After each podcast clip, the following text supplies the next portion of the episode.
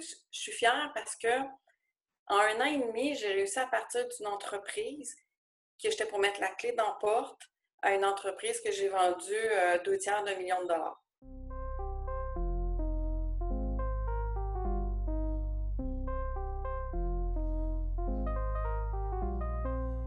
Salut toi et bienvenue sur le podcast Vie d'adulte, vérité et conseils. Mon nom est Jade Thomas et je suis l'animatrice de ce podcast. Ici, tu retrouveras différents épisodes pour discuter de tout plein de sujets reliés à la vie d'adulte et de tout ce qu'on nous enseigne pas nécessairement à l'école. Alors, sans plus tarder, voici l'épisode d'aujourd'hui.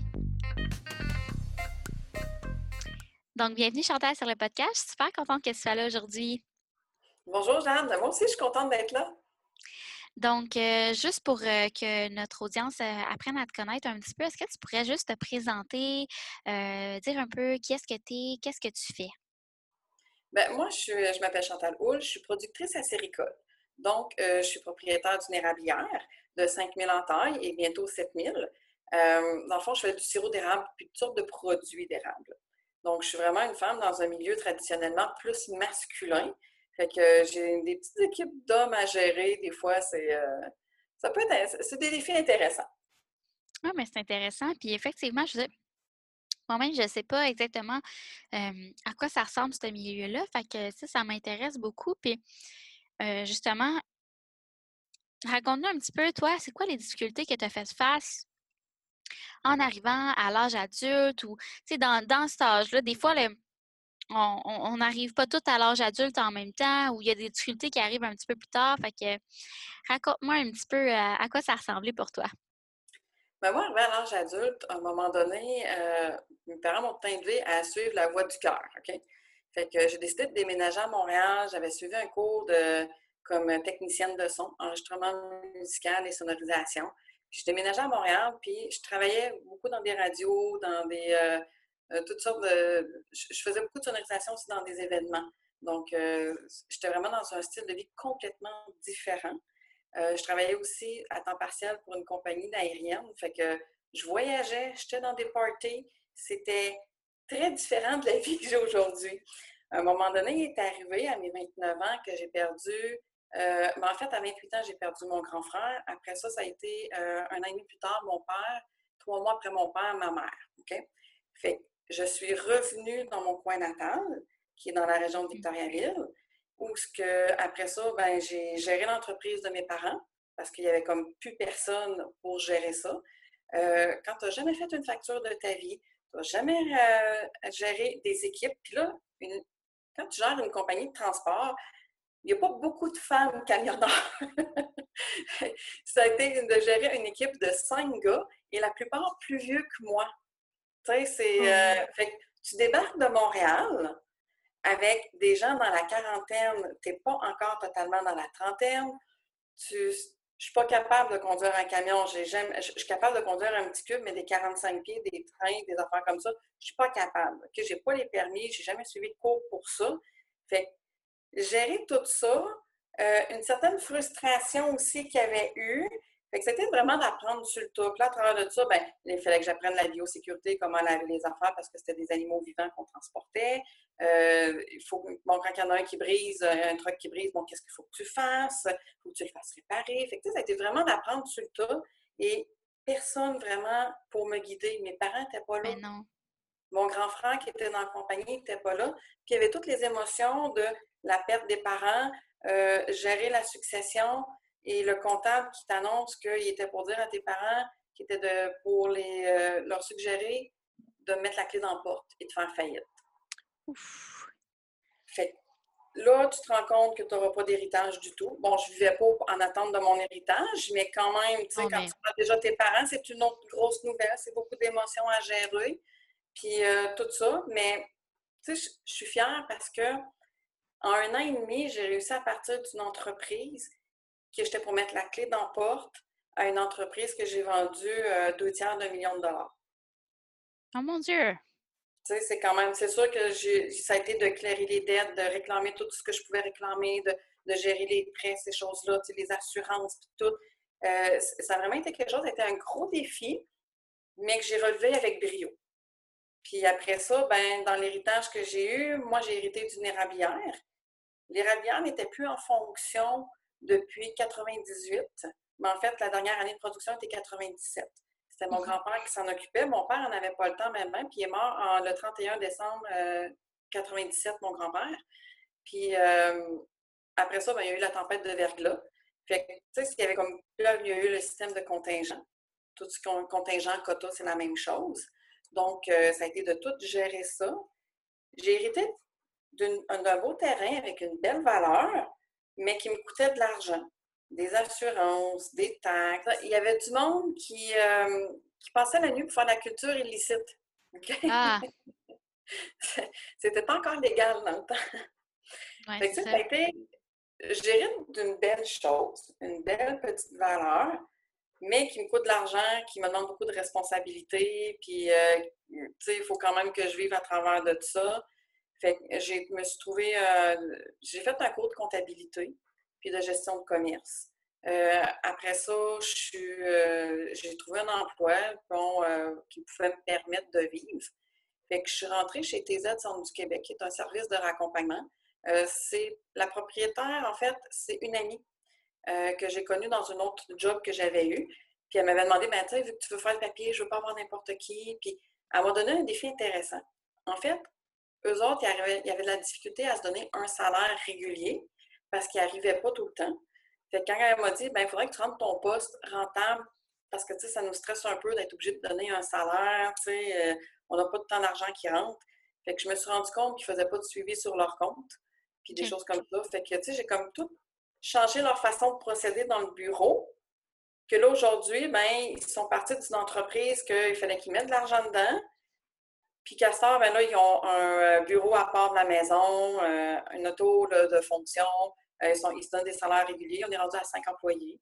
Euh, c'est quand même euh, c'est quand même bien, ça a grossi, c'est le fun. Puis toutes les affaires vont bien. Puis entre-temps, ben moi, j'ai réussi à aller me chercher du contingent pour mon érablière. Euh, ça a été là, cette année, j'ai même eu une augmentation.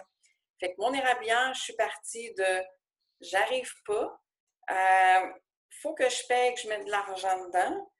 Je pars à quelque chose qui me fait vivre et que là, cette année, ma nièce se joint à l'entreprise. Donc, on va faire ça vraiment en famille avec elle, ses enfants, son conjoint. Fait que, c'est vraiment une belle réussite, mais il a vraiment fallu que je parte de loin, que je prenne des, euh, moyens un peu détournés pour être capable d'arriver à mes buts. Mais tu as, vraiment une bonne capacité à transformer, si je comprends. Ah, ben oui, je transforme plein de produits d'érable aussi, tu sais. oui, non, non, mais je parle même dans, les, dans le travail que tu fais de transformer rien en quelque chose qui fonctionne? Oui. Bien, en fait, j'aime ça parce que je vais chercher un sentiment d'accomplissement là-dedans. Tu sais, de dire que tu pars de quelque chose et que tu arrives à un but, que tu atteins un objectif, c'est tellement satisfaisant. Euh, tu vois, euh, vraiment, là, ça, ça apporte vraiment de quoi en dedans, un bonheur de dire, yes, j'ai réussi, j'ai été capable. Ça n'a pas été facile, mais je suis arrivée. Tu sais, il y a eu des fois des petites complications. Tu sais, oui, on donnait du contingent, mais tu sais, il a fallu remplir les demandes. C'était, euh, oui, il y a eu du hasard parce qu'ils l'ont tiré au hasard. J'ai été chanceuse là-dessus. J'ai été pigée dans les dernières en plus. Fait que, ça a vraiment été. Il faut, s'adapter. Il faut être capable aussi de focuser sur qu'est-ce qu'on veut, en fait. Mmh Puis, mettons, face à toutes ces, expériences-là que tu as vécues, c'est quoi les connaissances, les apprentissages que tu as faits à la vie adulte, justement, ou ça peut être même plus tôt dans ta vie ou ça peut être n'importe quoi? Bien, dans les apprentissages, j'en aurais gros à, dire. En fait, c'est sûr qu'au niveau professionnel, tout ce qui est comptabilité, euh, organisation, tu sais, j'étais quand même quelqu'un qui est capable de s'adapter facilement, mais il y a toujours quelque chose qui arrive, et qu'il faut que tu te réadaptes. Mais organiser les choses, mettre les priorités aux bonnes places, des choses comme ça, tu sais, des, des, fois, c'est pas toujours évident. L'automotivation. Ça, quand ça ne te tente pas, des fois, tu n'as pas le choix, il faut que tu le fasses. Tu sais, des fois, c'est te donner un petit coup de pied au cul. Euh, ça, des fois, au début de la vingtaine, j'avais de la, difficulté là-dedans. Aujourd'hui, ça va quand même assez bien. Il y a un certain aussi lâcher prise, je dirais, sur certaines choses que j'ai appris. euh, des choses qui sont moins importantes. Je pourrais dire que des fois des opinions, des choses comme ça. Euh, TVA, c'est bien le fun, là, mais des fois, il faut en laisser passer. C'est euh, juste l'exemple de ce qu'on vit présentement. On en entend, on en entend, on en entend. Ben, moi, ma situation, c'est que j'étais déjà confinée à l'érablière avant le COVID. Fait que quand le monde me disait Ouais, mais Chantal, il faut que tu fasses attention. Ouais, mais moi, j'ai pas le choix. Il faut que je sois chez nous, puis je peux pas me mettre sur pause. Mes érables n'écoutent pas le gouvernement. Fait que, tu sais, c'est tout, toutes les petites affaires. Euh, c'est ça. Fait que, faut, des fois, il faut que tu te dises Bon, ben, regarde, la personne a panique, là, mais il faut relativiser dans la vie. Là, euh, des fois, il faut savoir, comme juste, on laisse aller.